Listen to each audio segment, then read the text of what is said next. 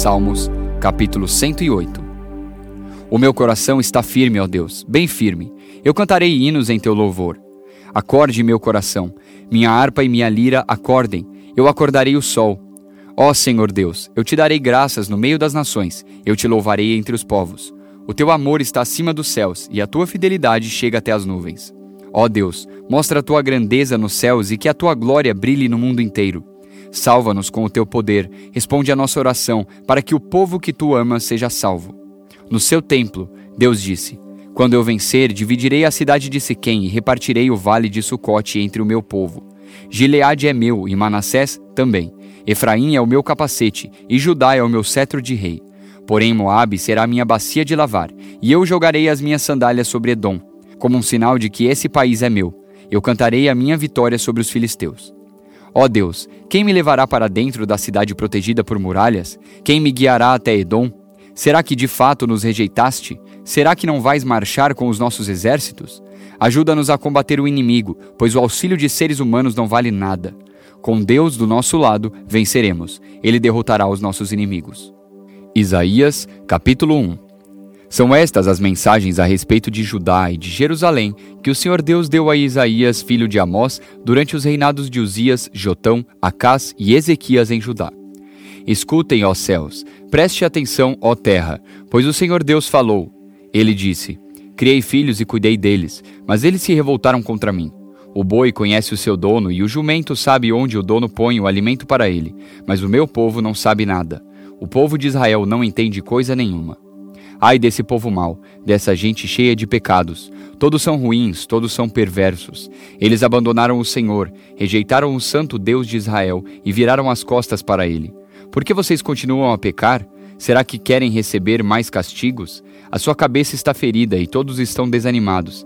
Da cabeça até os pés, o corpo de vocês está machucado, cheio de ferimentos e de chagas abertas, que não foram lavadas, nem enfaixadas, nem limpadas com azeite. A terra de vocês está arrasada, as cidades foram destruídas pelo fogo. Na presença de vocês, os estrangeiros arrasaram a sua terra e ela ficou em ruínas. Os estrangeiros acabaram com ela. Só ficou Jerusalém, como se fosse uma barraca de vigia numa plantação de uvas, como uma cabana numa plantação de pepinos, ou como uma cidade cercada pelos inimigos. Se o Senhor Todo-Poderoso não tivesse deixado que alguns de nós vivêssemos, seríamos agora como a cidade de Sodoma, estaríamos destruídos como Gomorra. Autoridades de Jerusalém, escutem o que o Senhor está dizendo. Moradores da cidade, deem atenção ao ensinamento do nosso Deus. O Senhor diz: eu não quero todos esses sacrifícios que vocês me oferecem. Estou farto de bodes e de animais gordos queimados no altar. Estou enjoado do sangue de touros novos. Não quero mais carneiros nem cabritos. Quando vocês vêm até a minha presença, quem foi que pediu todo esse corre-corre nos pátios do meu templo? Não adianta nada me trazerem ofertas. Eu odeio o incenso que vocês queimam. Eu odeio o incenso que vocês queimam. Não suporto as festas da lua nova, os sábados e as outras festas religiosas, pois os pecados de vocês estragam tudo isso.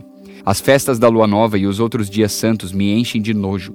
Já estou cansado de suportá-los. Quando vocês levantarem as mãos para orar, eu não olharei para vocês.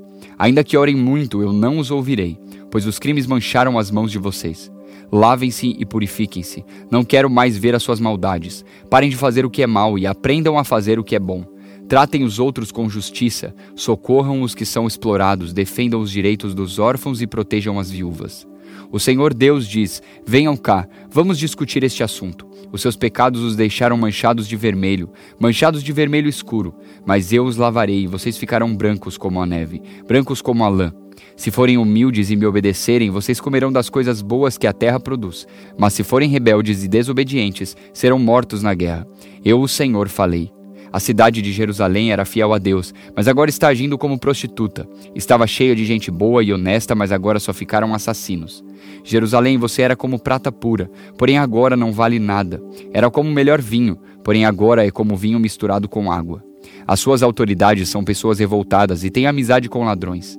Estão sempre aceitando dinheiro e presentes para torcer a justiça.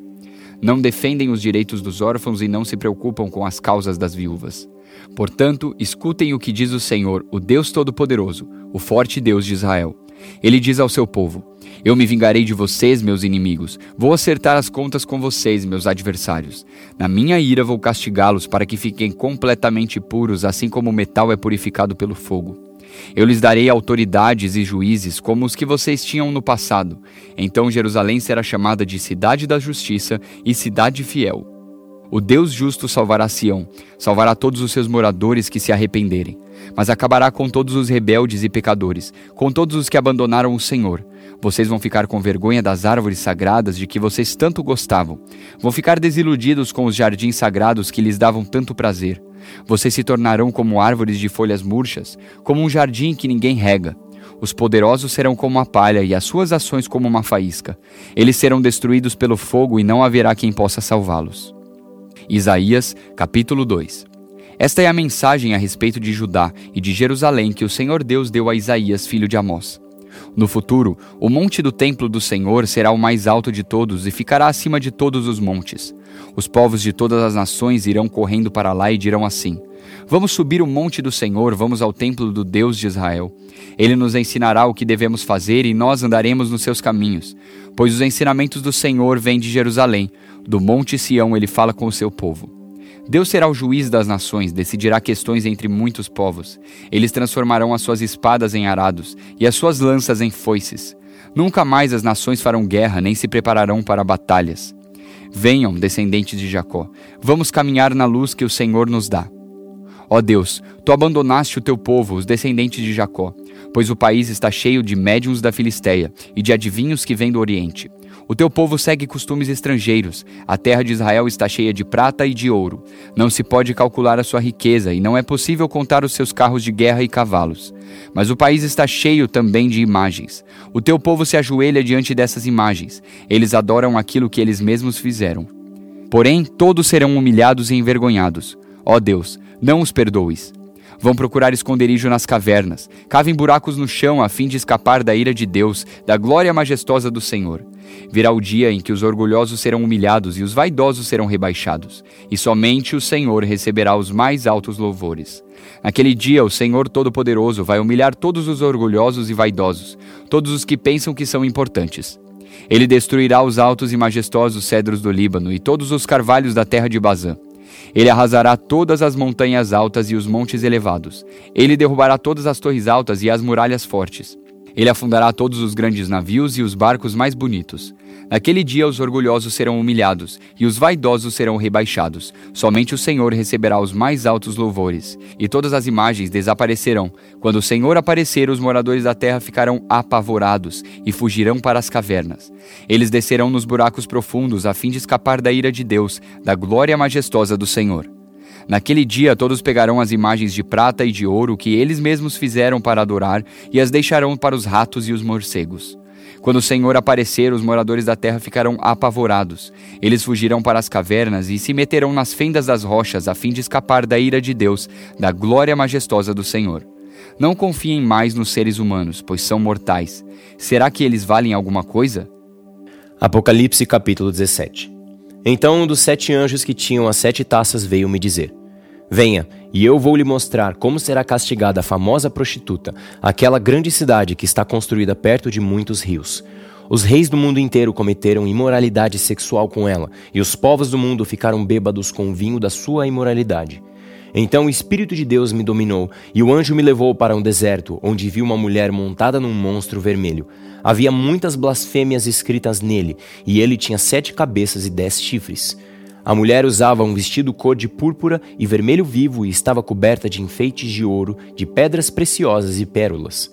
Na mão ela segurava uma taça de ouro cheia de vinho, que representava suas práticas indecentes e a imundícia da sua imoralidade.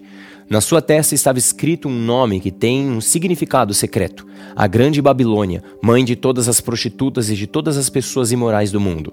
Então vi que a mulher estava embriagada com o sangue do povo de Deus e das pessoas que haviam sido mortas porque tinham sido fiéis a Jesus.